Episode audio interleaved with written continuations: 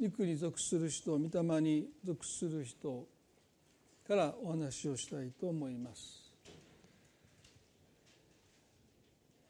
まああのまあ、繰り返しになりますが、まあ、このシリーズをしようと思った一つのきっかけとしては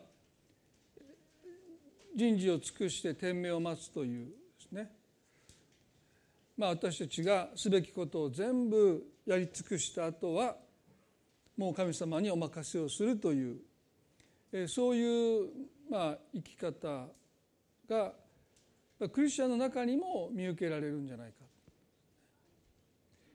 まあ先週水曜日に彦根の方に行きまして、まあ、このシリーズのメッセージをしたんですけどもそこにある30代の牧師の方がメッセージを聞きに来てくださってて。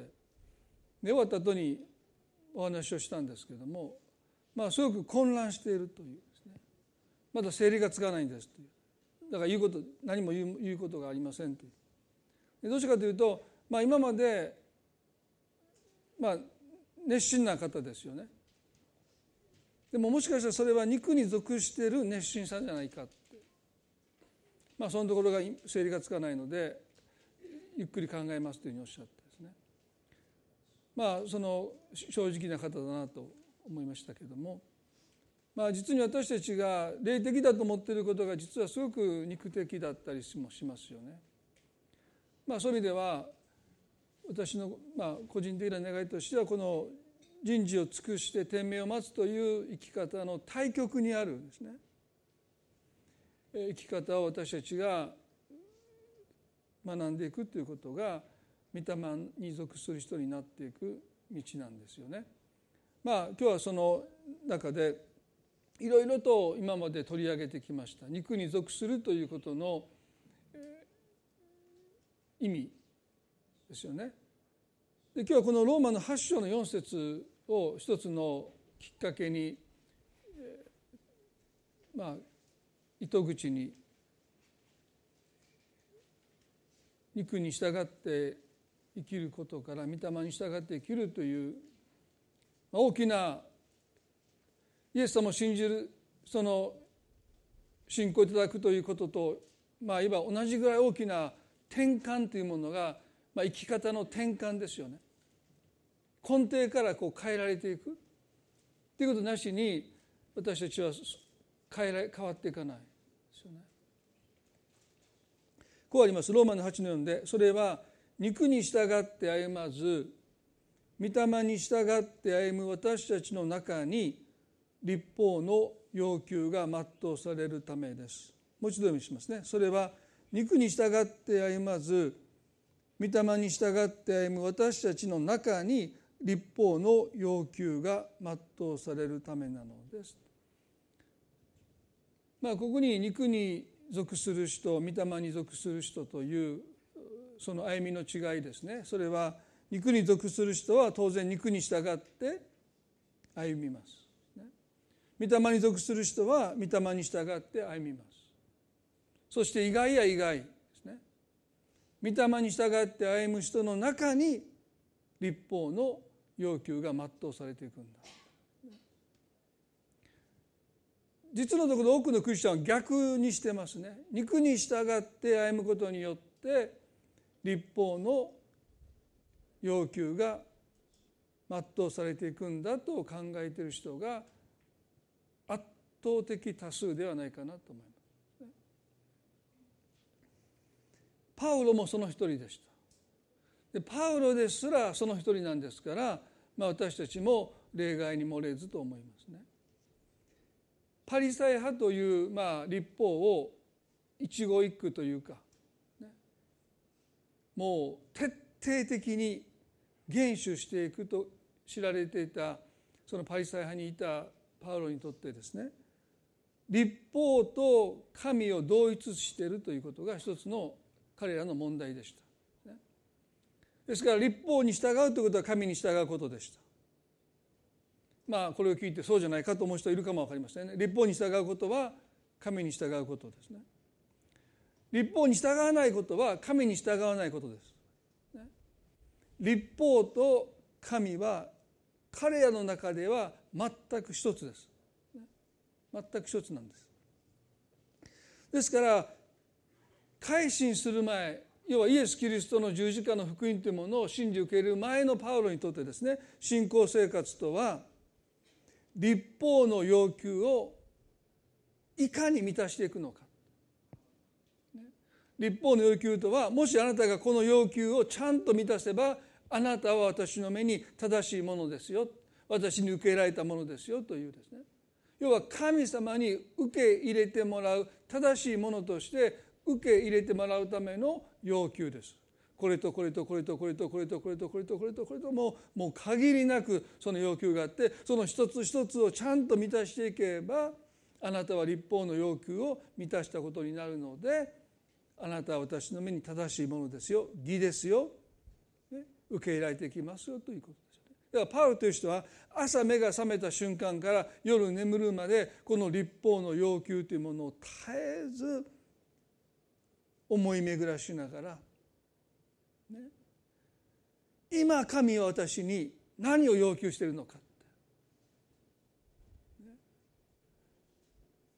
皆さんそんな生き方ですね。窮屈でしょ？でも彼らはね窮屈になればなるほど経験な生き方ですね。絶えず彼らのパウロの思いには立法の要求がありました。何が神に受けられるのか。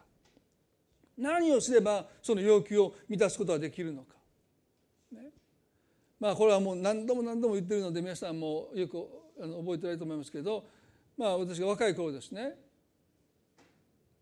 中華料理屋さんでうちの弟がディスプレイの前に祈ってるんですね。何してんの？っていや神様が今日この中華料理屋さんで何を食べるのは御心か。祈ってる。そんなもんどうでもいいなみたいな。何でも欲しいも食べたらいいやと言いましたけどその時ね。まあもう神様何が御心でしょうか。餃子でしょうか天津飯でしょうか中丼でしょうか。どうでもいいんですよ、ね、食べ過ぎたらダメなだけで、ね、でも前パウロという人は立法の要求何を求められているのか神様に受け入れられる神様が私を正しいものと認定してくださるために神が何を私に求めているのかということを絶えず四六時中彼は考えていました。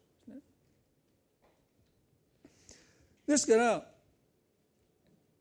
肉に属した人の特徴は自分で自分を律するという過剰なまでの自己規律です。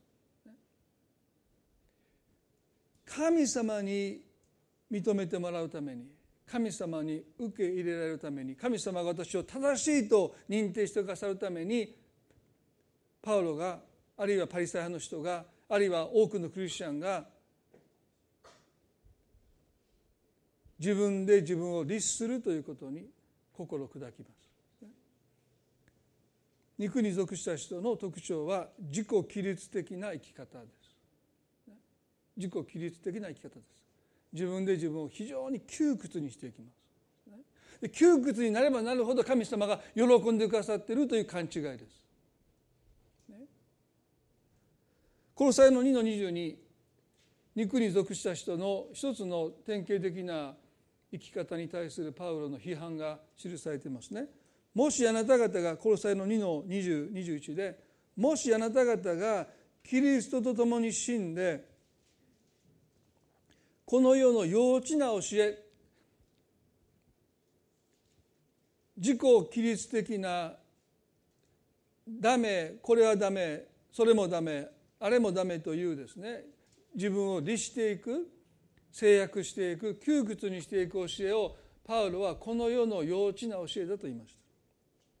この世の幼稚な教えから離れたのならどうしてまだこの世の生き方をしているかのようにすがるな味わうな触るなどというような定めに縛られるのですか？と言いました。どうしてそんな戒めによって自分自身を律するんですか？窮屈にするんですか？って言いました。それはまさにキリスト者の生き方ではなくてこの世の生き方だって言いました。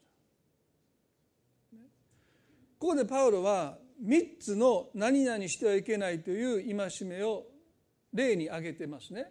すがるな。味わうな。そして触るなです。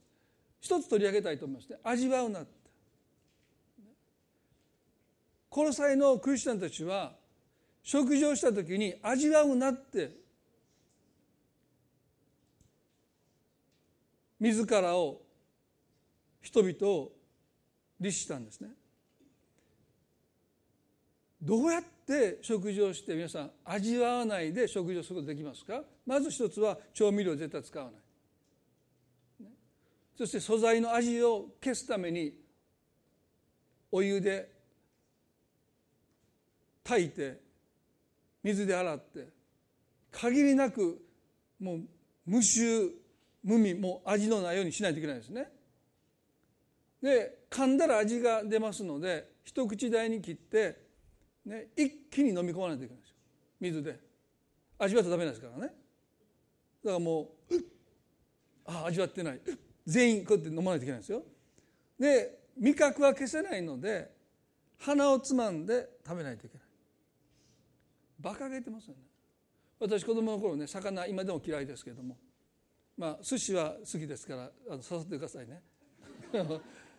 でも煮魚は嫌いですからあの今でも子供の頃やっぱりね食べたふりしてお茶碗の後ろに隠して後から手の中に詰めておばあちゃんの窓から捨てるってことよくしましたけどでおばあちゃんよく言うんですね「今日は焼ける猫が多いな」って。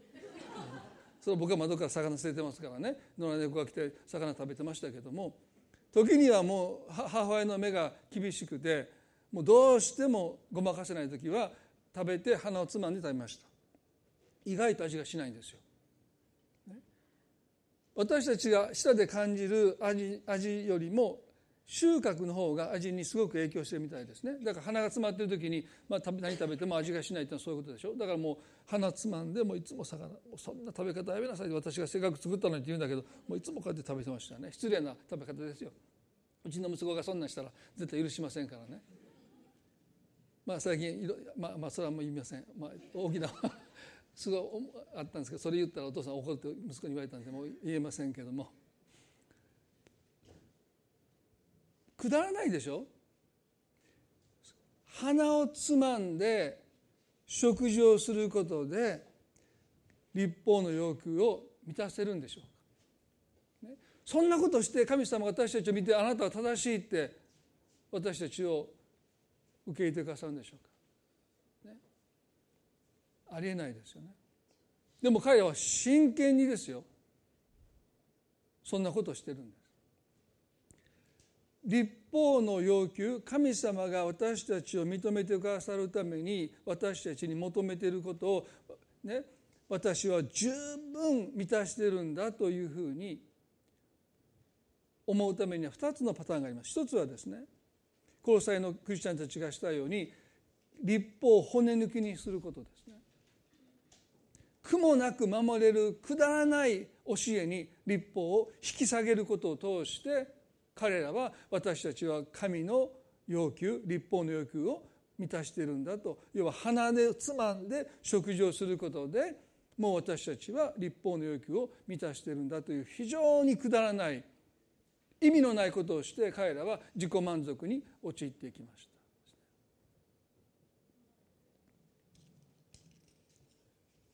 ピリピの2の2223でこうありますよ。このそのようなものは全て用いれば滅びるものについてであって人間の戒めと教えによるものですそのようなものは人間の好き勝手な礼拝とか謙遜とかまたは肉体の供養などのゆえに賢いもののように見えますが肉の欲しいままの欲望に対しては何の効き目もないのです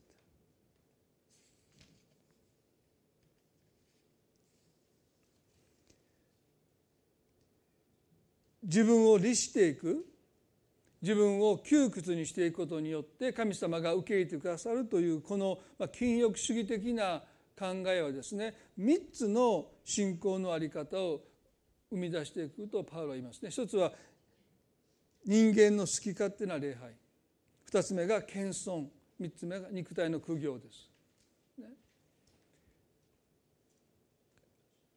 私たちが肉に属しているかどうかを見極めるのはこの3つを一つの切り口にしていいと思いますね。人間の好き勝手な礼拝。そして謙遜。そして肉体の苦行です。この3つに共通するのは一見謙遜に見えますけど実は自分の肉を誇ってるんですね。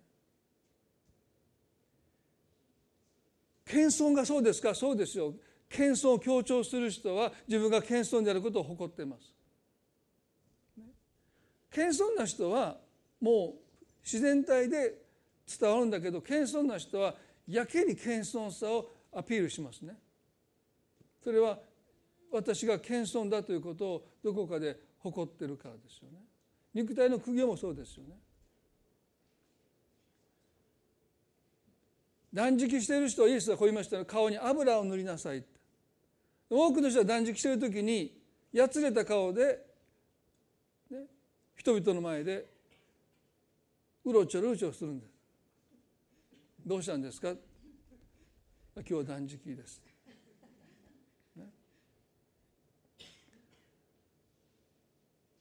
ここの共通は自己満足ですよね。自己満足。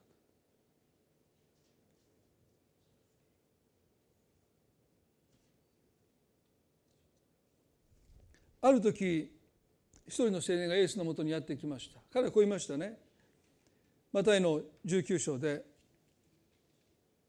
先生永遠の命を得るには得るためにはどんな良いことをしたら良いのでしょうか？マタイの1916にあります。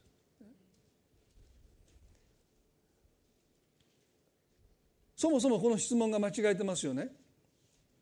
先生永遠の命を得るためにはどんな良いことをしたら良いのでしょうかと言いました。イエスはこう言いました。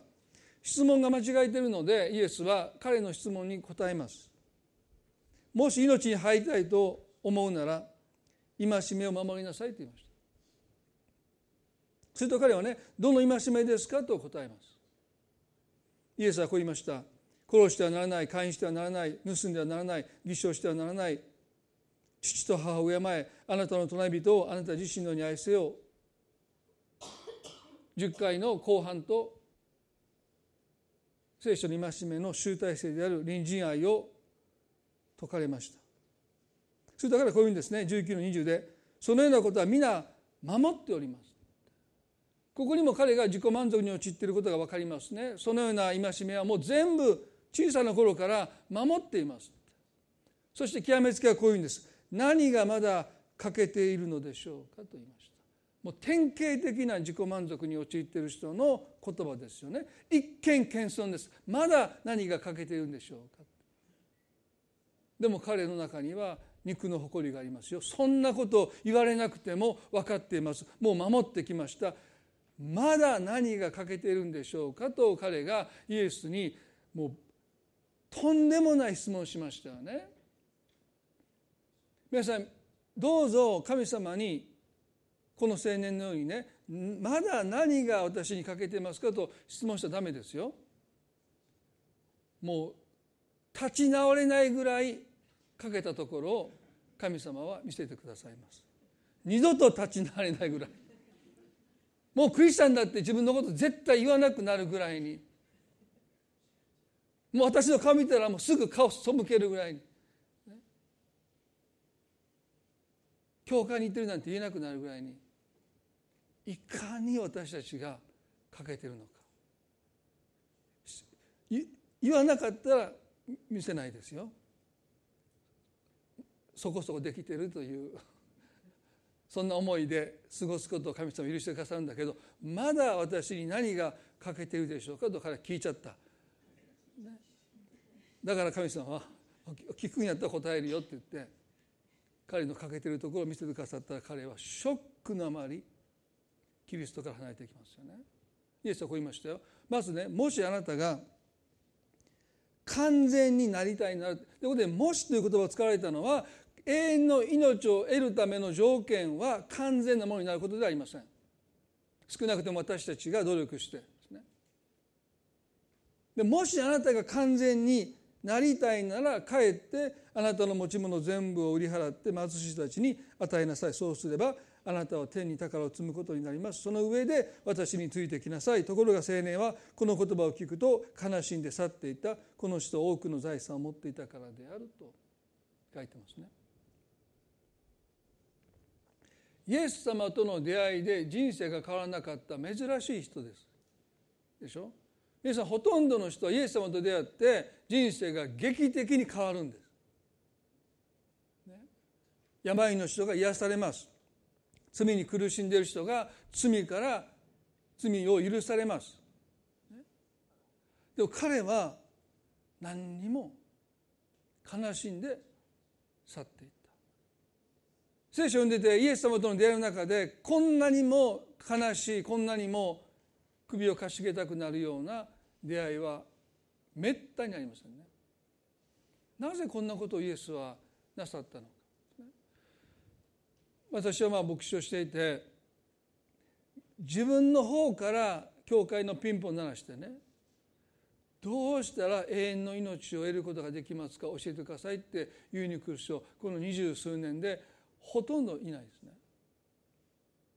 もしそんな人が来たら僕ねこのイエスさんみたいに扱わないですよ。あなたね全財産売ってからね出直してこいって。そんなこと言わないですよ。もうそのままでいいから。お祈りしましょうもう何も変えなくていいよ。もうその心だけで十分やから一生お祈りしましょう言いますよ。どんな辛さができてるの？一回いい書いて全部売ってこいってね。で貧しい人に施してからね出直してこいなんてもう絶対言いませんよ。大歓迎して。牧師室に招き入れて自分でコーヒーも入れて。ね。どうぞどうぞってやりますよね。なんかイエス様冷たいですよね。ほとんどの人は病気を持ってたり問題を持ってたりいろんな問題でイエス様を助けてくださいっていう人は来ましたよ。でも彼は基本的にはそんなに悩んでるわけでもないし問題を持ってるわけでもないしお金もいっぱい持ってるのに真面目にどうしたら永遠の命を得ることができますかって来た人。こんな人はね少ないんですよ。でもなぜこの人が全財産を処分して貧しい人に施りなさいと言うならば悲しんで去っていくことを知った上でイエスはあえてそれを知りながらおっしゃったのか。一つは本当に永遠の命を彼が得ようと思えば神様の憐れみに身を投げ出さなければなりません。それ以外に私たちが永遠の命を得る道はありません。神様の憐れみに自分の身を投げ出すために必要なことは自分がいかに救いから永遠の命から絶望的に程遠いのかという何が欠けているでしょうかじゃないでしょう欠けだらけですよ。そのことに彼自身が気が付かない限り自分の欠けたところに貧しさに悲しまない限り彼が永遠の命を得ることはありません。イエスはこう言いました。マタイの5の3でね心の貧しい者は幸いです。天の御国はその人たちのものだから、心の貧しい者は幸いですって自分がいかに欠けてるのか何を積み上げても届かないって絶望する人は幸いです、永遠の命はその人のものだから私はねきっと彼はまたイエスのもとに戻ってきただろうと私は思います。それがイエス様の扱いだからだと思います。きっと彼はイエスの言葉をかみしめていかに自分が肉を誇ってきたのかそんなもの全部守っていますその一つの戒めも守れてなかったのか。いかに立法を骨抜きにして引き下げて苦もなく行えるようなものにしていたに過ぎないんだということに彼が気が付いたんじゃないかなそう願います。もう一つの方法はですね立法の要求を満たすということはねまずその要求を骨抜きにして引き下げて簡単に満たせるものに変えてしまうというのが一つの方ともう一つはいかに自分が正しいのかを証明し強調し主張することによってこんなに正しいんだから当然立法の要求はもう満たしているという自己義認という方法です。自分で自分を正しいものと認定するんです。これを自己義認と言いますね。で私は夫婦との旅路の中でこの自己義認の一生を割いて書いてます。夫婦が問題を抱える一つの理由は互いに自分が正しいという自己義認に陥った時ですねもうそれは裁き合いしかありませんよね自分が正しいんですから譲りませんよね人はどんなに大きな過ちを犯して明らかに罪を犯していても心の中では自分は間違えてないと信じています。これが罪の性質です。ユダヤ人たちは救い主を十字架に釘付けしたんです。自分たちは正しいという。そして神様あなたは間違ってるという態度でしょ。神までも十字架につけれるほど罪は私たちをどこまでも正しいものだと主張させます。ピリピの3の5でパウロはですねこういうふうに言いました。私たちがこれを読んでもピンとこないんですね。でもユダヤ人がこれを読むと腹が立つほどパウロは正しい正統派エリート選び抜かれた人。こんなことを言うなというぐらい彼はそれを言うんですね。それはかつての自分がそうであったという意味で彼は言うんですけどこう言いました。私は8日目の割礼を受けイスラエル民族に属しベニヤミンの別れのものです。生粋のヘベル人で立法についてはパリサイ人。その熱心は教会を迫害したほどで立法による義についてならば非難されるところのないものですと言いました、まあ、私たちはそれを聞いてあんまりピンとこないかも分かりませんがユダヤ人からするともうこれ以上正しい正当的選び抜かれたもう選んで選んで選んで選び抜いて選び抜いて選び抜いて最後の最後に残ったそういうことを彼はここで言うわけですね。まず私は8日目の活用を受けというのはアブラハムの契約神様があなたがどこにいてもあなたを祝福しますよと約束してくださったその契約に属していることの印としてイスラエルで男の子が生まれると8日目に割礼を施しますね。おちんちんの先っちょ包皮を切り切って割礼という印をその肉体に刻みますイスラエルの人にとって割礼を施されているということが誇り中の誇りです。そして彼らは無割礼のものを違法人と言って蔑みますね。ですから8日目に割礼を受けた、ね、でそれだけじゃないんですよ。そこからまた絞り込みが始まるんですね。彼はイスラエル民族に属します。外国人でもイスラエルの契約に入ったものは外国人であっても活用施されたので、まあ、活用施されてるからといって必ずしもイスラエル民族ではないんですよね。でも彼は私はイスラエル民族だそこで絞り絞り込むでしょ？そしてその次はベニヤミンって言いました、ね、イスラエルが北イスラエルと南ユダに分断されて北イスラエルには10部族南ユダには2部族がつきましたね。そして北イスラエルはアッシリアに滅ぼされてこの十部族は外国の人たちと結婚してもうほとんどその地を根血にしましたね。でも南ユダは滅ぼされたんだけど彼らはユダユダ部族、まあ、ダビデイエスが出たユダ部族とこのベニヤミン族はですね外国人と結婚しなかったんですね。ですからユダヤ人という言葉はこの南ユダというこのユダから捉えているので今のユダヤ人という人たちは基本的にはこの十部族からじゃなくて最後の最後まで血を純血を保ったというこのユダ部族とベニヤミン部族という誇りがありましたね。だから彼らがサマリア人たちを非常に軽蔑したのはサマリアというのは北イスラエルの首都だったからですよね。イエスの時代ですらもう彼らはユダヤ人たちはこのサマリア人を見下しましたよね。ですからパウロにとってベニヤ民族だということはもう誇り中の誇りですよ。十二部族中の二部族に属していた。そしてまた言うんです。生粋のヘブル人だって。その中でももう純潔を保ってきた。その血を汚さなかった、ね、そして立法についてならばパリサイ派最も厳格なパリサイ派に属していました。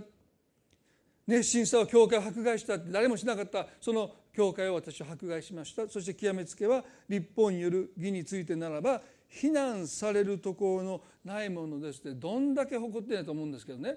彼は肉の誇りの塊です。彼ともし皆さん彼が生きててね喧嘩したら皆さん絶対負けます。いつもこいつが正しいです。いつも私たち間違いです、ね、どんなに議論してもパウロに勝てません。いつも彼は正しいんです。ミスター自己義任ですよ。どこまで切っても、ね、意見が正しいだけだったらいいでしょ。生い立ちまで正しい。勝てないでしょ。もう僕たち全員その時点で負けてますよ。違法人ですから。鼻で踏んですよ。何も私たちが正しいこと言っても「えあなた何人？日本人?」踏んですよ、ね、彼言いますよ。神から除外されてこの世にあって望みも、ね、なかったっていうそんなこと言うんですから僕たちのこと、ね、ですからパウロという人はある意味でもうエリートの中のエリートの中のエリートの中のエリートのよくまあここまで、ね、もう1ミリの狂いもなくもう正しさのもういわば極みのようなねそういう人物だったわけですそれが彼の誇りでした。それが彼を支えてきました。だから彼は教会を迫害するんです。自分は間違えてない。たとえクリスチャンたちを投獄して彼らを死に至らせてもその自分の正しさを彼は一点の曇りもないぐらい信じていたので人を殺してまでもステパノを殺すのも彼は加担していましたよね。最初の殉教者を殺すことにおいても彼は何のためらいもありません。自己義任が行くところまで行ってしまうと人を殺してもためらいがないんですよ。自分の正しさを押し付けてその結果として人を殺したとしてもためらいがない。ほど彼は自分が正しいと思っていた。その彼がダマスコに向かっていく途中で皆さんご存知でしょ？ダマスコのクリスチャンたちを捕らえて投獄するために向かった。そこで彼は復活のイエスと出会いますね。大きな光に倒されて「サウロサウロなぜ私を迫害するのか」という声を聞いたんですね。その声を聞いた時にサウロはそれが唯一誠の神であることを知りました。だから彼はね主よとその声の主に語りますね。唯一誠の神を信じるユダヤ人にとってこの「主よ」という言葉を使う時にそれはまさにこの天地創造の神に向けて使う言葉を彼はその声の主に使うんですけれどもその時彼はこう言いましたよ「あなたはどなたですか?」こんな高慢な人いませんよ皆さん。私たち神様にお祈りしながら神様って言いながら「あなたはどなたですか?」って。私が間違えてないという彼の思いからでしょ。あなた一体誰ですか？そしてその声の主はこう言いました。私はあなたが迫害しているイエスだ金槌で頭をもう思いっきり叩かれた衝撃を彼は受けるんですね。立法の欲求を私は十分に満たしてきた。私は正しいと思ってたその彼が全く真逆だった。ちょっと破っただけじゃない。神を迫害してたというこのショックはですね彼の目が見えなくなったと聖書は書いてます。あまりのショックに目が見えなくなった。3日3晩何も喉を通りませんでした、ね。まあ、皆さんの中で人生におけるショックで食べ物が喉を通らない時がそういう経験なさった方いるかもしれませんね。でも3日未満何も喉を通らない。それぐらい彼はもう自分が正しいと思ってきた。そしてそのことを疑いもしなかった。そのことでクリスチャンたちを投獄して時には死に至らせた。そのことが間違いだった。私が間違えてたというこの事実はもう彼を打ちのめしましたよ。もう立ち直れないほどに彼は打ちのめされました、でも神はアナニアという人を使わしてこのパウロを神様の栄光を表す器として選んでいかれましたよね。皆さんねその後彼がこのピリピの3の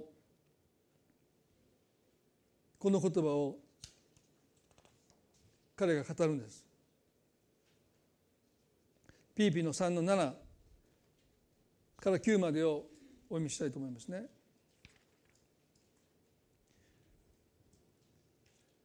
しかしピリピの3の7ですね。私にとって徳であったこのようなものをってこれは今お読みしました。8日目の割礼イスラエル民族ベニヤ民族キリストのヘブル人教会を破壊するほどの熱心さそして立法による義についてならば非難されるところがないという彼の肉の誇りですね。それが私を今まで支えてきました。その誇りのように私は神に受けられていると確信してきました。故に私はクリスチャンたちを迫害し時には死に至らせても何のためらいもありませんでした。今まで自分がしてきたことが全部正しいというそれが根拠でした。これらのものに裏打ちされているから私は自分のしていることを疑いもしませんでした、ね、そのことについてこういうんですよ。しかし私にとって徳であったこのようなものは皆私はキリストの上に損と思うようになりました。私たちの生き方が変わっていくためには得と思っていた誇っていたものが恥になるぐらいもうそのことを口にしてたということが恥ずかしいと思うぐらいに大逆転がここで起こらない限り私たちの生き方は表面的には変わりますよ。表面的には整ったクリスチャンになってきますよ。でも根底からは変わらない。あの青年が何が私に欠けていますかとイエスに問うたことを彼はこの後すごく恥じたと思いますよ。でもそれがなきゃ彼は変わらないんですよ。何が私に欠けてますかとよくもまあ私はイエスを目の前にしてあんなことを言ってしまった。もう恥ずかしいって誇っていたものが恥になっていく。昔あのジーパンの裾が広いがったズボン履いてた人が皆さん知ってますか？パンタロン。あれを見て恥ずかしいって。写真見てね。こんなんよう履いてたわみたいなね。聖子ちゃんカットしてて。松田聖子ちゃん今皆さんその写真見た？40歳以上の人。10代20代の時の写真見て恥ずかしい。見やんといてこんお母さんこんな髪の毛しとったんだ。恥ずかしい、ね、まあこれ冗談ですけど何でか分かるでしょう。あの時誇ってたものが5年10年経てばもうようこんな格好してたなって、まあ僕この格好10年後見ても恥ずかしくないですよ。無難ですから、ね、流行追いかけてませんからね。今まで解くと思ってたことが損に思うようになったって。これが私たちが本当に変わっていく中で私たちの中に起こるべき肉の誇りが虚しくされてあるいは恥に思えるようになって別のものを誇ります。パウロはこう言いましたよ。それどころか私の主であるキリストイエスを知っていることの素晴らしさのように一切のことを損と思っています。私はキリストのために全てのものを捨ててそれらをチリアクタと思っています。チリアクタっていうのはうんこという意味ですよ。お昼前に申し訳ないですけど。ね。こんなこと言っていいんですか？パウロが。でここにはね皆さんね8日目の割礼が含まれてるんですよ。イエス様ですら8日目に割礼を受けたんですよ。イエス様ですらその肉体において8日目の割礼を受けたその割礼そもそもそれは彼らの父祖アブラハムが神様と契約を結んだ時に契約の印として受けたのが割礼ですよ。何千年とユダヤ人がユダヤ人であるゆえに守ってきたその割礼そして救い主イエス・キリストさえ8日目に割礼を受けになったその割礼をそれから数十年後ですよねうんこだって僕これ読んでね。これで処刑ですよ。イエス様の身に受ける受けた割礼をこんなふうに言っていいんですか？墓地にある時こんな話聞いたんですね。あるあの赴任した牧師がですね牧師と教会の家が一緒になってたとこでその庭にですね大きな木があったんですね。だからもうその木がもう邪魔なんで手入れがね。チェーンソーでその木を切り倒しました。そしてこの斧でそれをぶった切ってですね薪にしてでもうちゃんと薪として積み上げてねでその日曜日に教会の人を招いてのバーベキュー、まあ、新任着任したばっかりだったね教会の皆さんを自宅に招いてそしてその庭でもうバーベキューセットをやってそしてその焚き木を火にくべてですねそして教会の方が来られた「ああお招きありがとうございました」って言って皆さんが来られた時にねあの人が気が付いたんです「あれあの木先生ない」って「あの木ってどれですか?」いやそこにあったあの大木ですよ」ああれもう邪魔で切りました」もうその時みんなね一瞬顔面蒼白なんです「えどこに行ったんですか?」って「じゃ皆さんが食べてるバーベキューのこの焚き木になりました」ってな口口に入れてた肉がポロッと落ちたかどうか本当分かりませんけど「えそれ、ね、どうしてそんなに驚いてるんですか?」あの木は先生この教会を初代開拓した牧師が、ね、死ぬ間際にこの木を思い出して私のことを思い出してくださいって植えられた木が年々年々大きくなってきて私はその木を見ながらね先生のご苦労先生が命を削って伝道してくださったからここに私たちがいるんだということをその木を見るために感謝してました。その木を先生どうしたってえチェーンソーで切り倒してそれで斧でぶった切って焚き木にしてその焚き木であの焼いた肉を私たち今食べてるんですか？みたいなね。そこに来て肉食べた人はみんなつまずいたんですね。たったそれだけでもつまずくんですよ。割礼はユダヤ人にとってはねそれどころじゃないですよ。神様と契約を結んだ唯一の印です。その印を彼はチリアクタだって。どうしてか？こういうんです。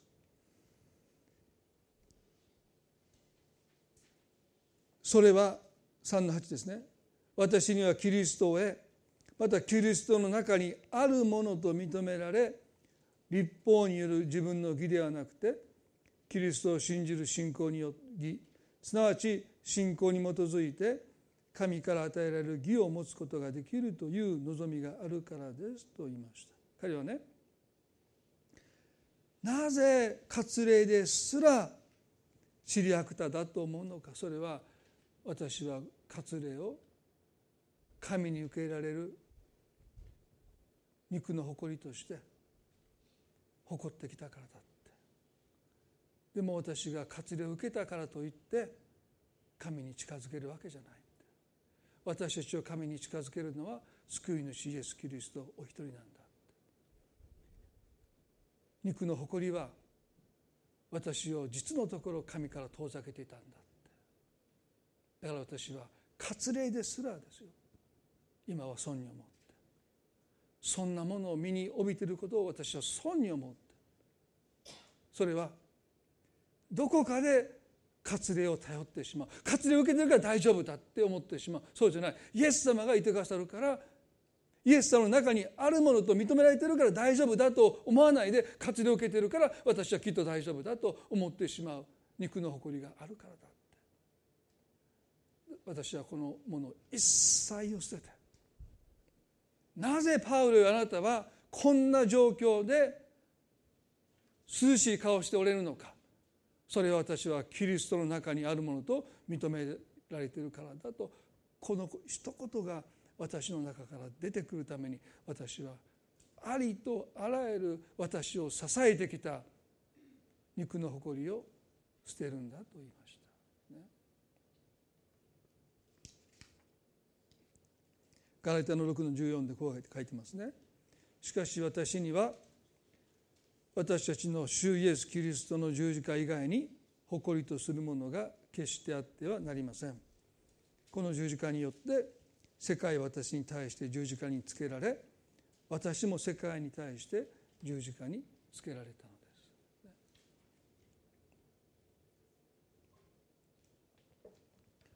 肉に属する人それは肉を誇りとする人。ですね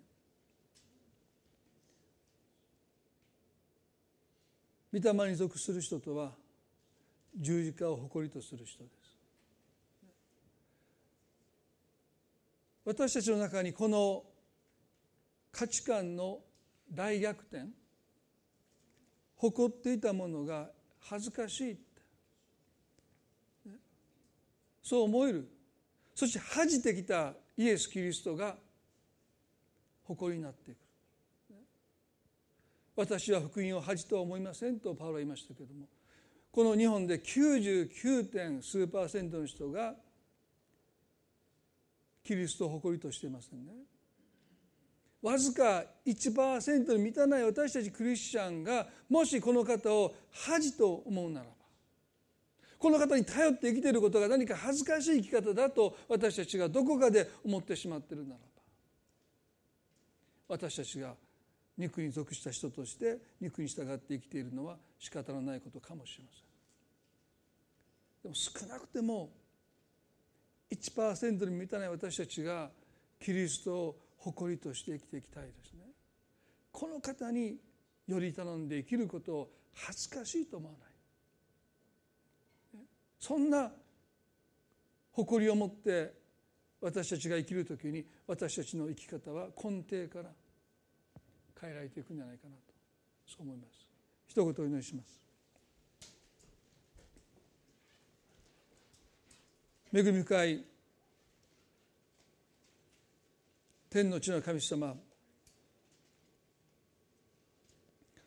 私たちはあなたを恥じていないでしょうか？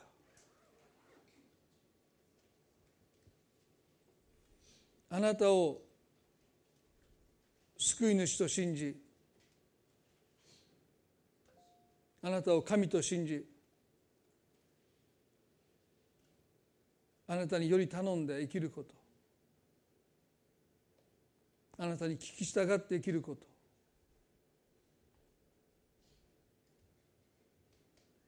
どこか恥じていないでしょうか？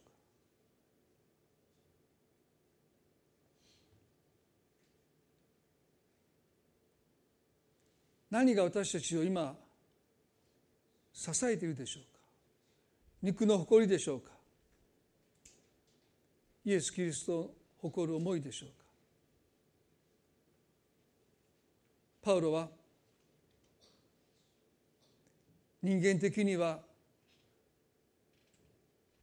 エリート中のエリートでした。神に選ばれた人の代名詞でした。神はこういう人を選ばれるというまさに代名詞でした。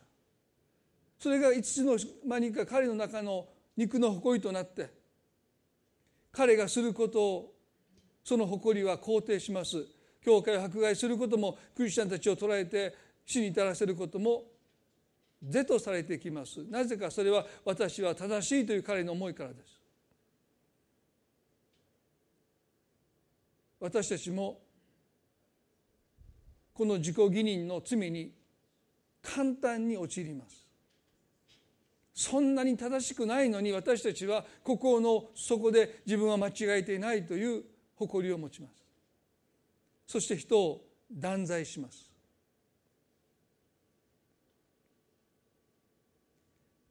私たちは自分の正しさを誇っているのでしょうか？十字架を誇っているのでしょうか？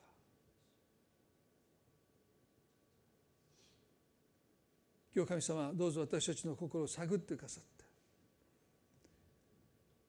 肉の誇りが虚しくされますようにそしてあなたを誇ることこのその誇りが私たちを支えますように。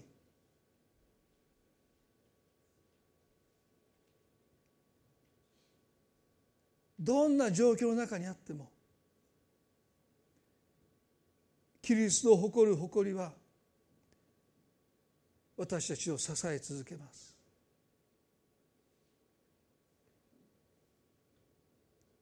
肉に属する人から私たちを自由にしてください。肉の誇りを虚しくしてください。私たちの中であなたの憐れみがあなたの恵みが満ち溢れますように。圧倒的な憐れみと圧倒的な恵みの中に生かされている。誇るのは十字架の誇りだけです。十字架のその宮座だけが私たちをキリストの中にあるものと認められ神様が私たちに対してあなたがどこにいても私はあなたの神だあなたを導きあなたを守りあなたを祝福するとそうおっしゃってくださるのは十字架の御業のみゆえにだということを私たちは忘れずに歩み続けることができますようにどうぞ助けてください。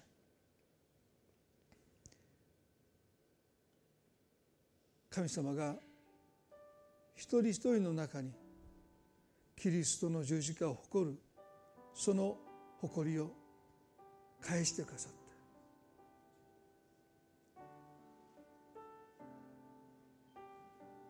御霊に従って生きるキリストを誇る者のその生活の中にその人生の中に立法の要求は全うされていきます。そういう人を見て神は受け入れてくださいます。私たちの中にイエスを恥じる思いが少しでもあるならば取り去ってください。この方をますます誇りとして生きる私たちへと変えてくださるように祈ります。この一週間悩みの中で多くの気づきを与えてくださるように祈ります。何が私を支えているのか。肉の誇りなのか。十字架の誇りなのか明らかにしてください。そして誇る者は十字架を誇ることができますようにあなたの導きを祈ります。この一週間の意味をどうぞ覚えてくださって多くの気づきが与えられますように。願うくならば根底から生き方が転換されるこの価値観の転換が私たちの心でますます起こりますように。イエス様の憐れみとイエス様の祝福を祈ります。感謝を持って愛する主イエスキリストの皆によってお祈りいたします。それでは皆さんどうぞ立ち上がっていただいて賛美を捧げたいと思います。感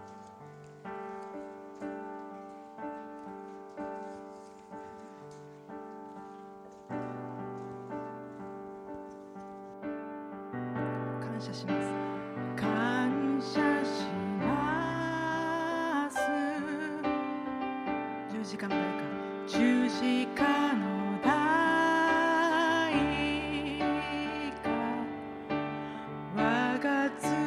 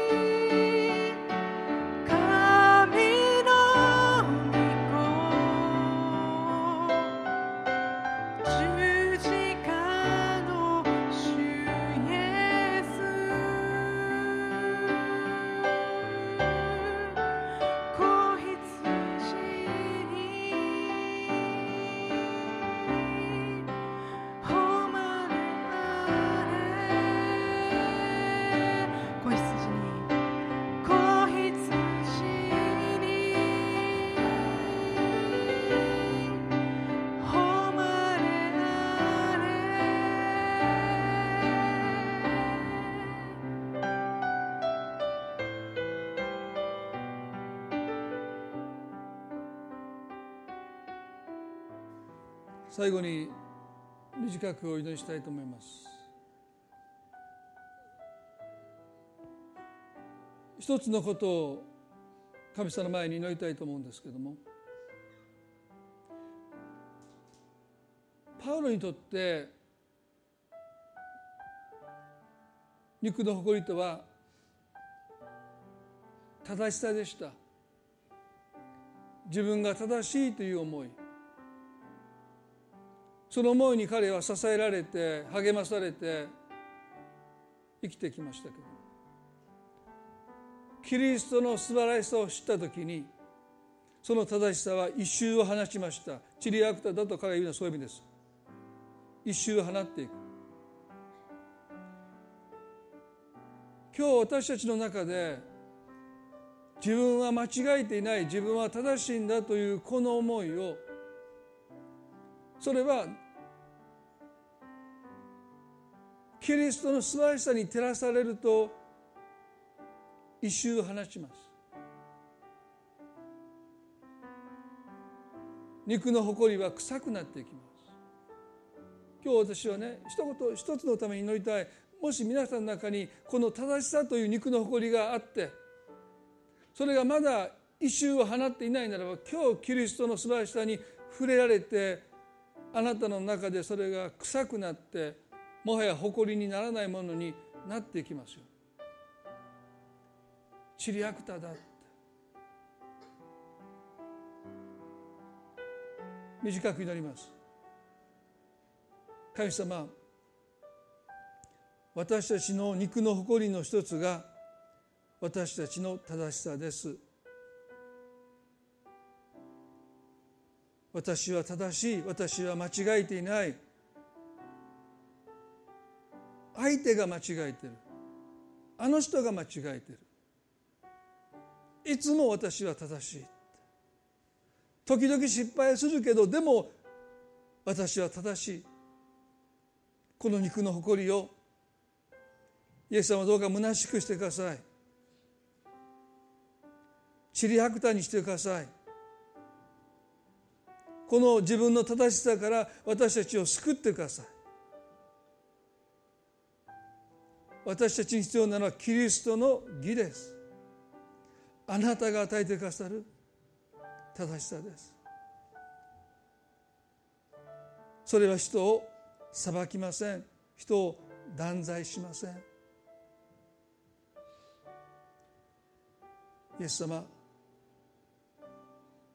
正しさという肉の誇りを今私たちの中で虚しくしてください。地理悪だとしてください。私たちを解放してくださるように。今この解放が必要としている方がいると思います。解放してくださ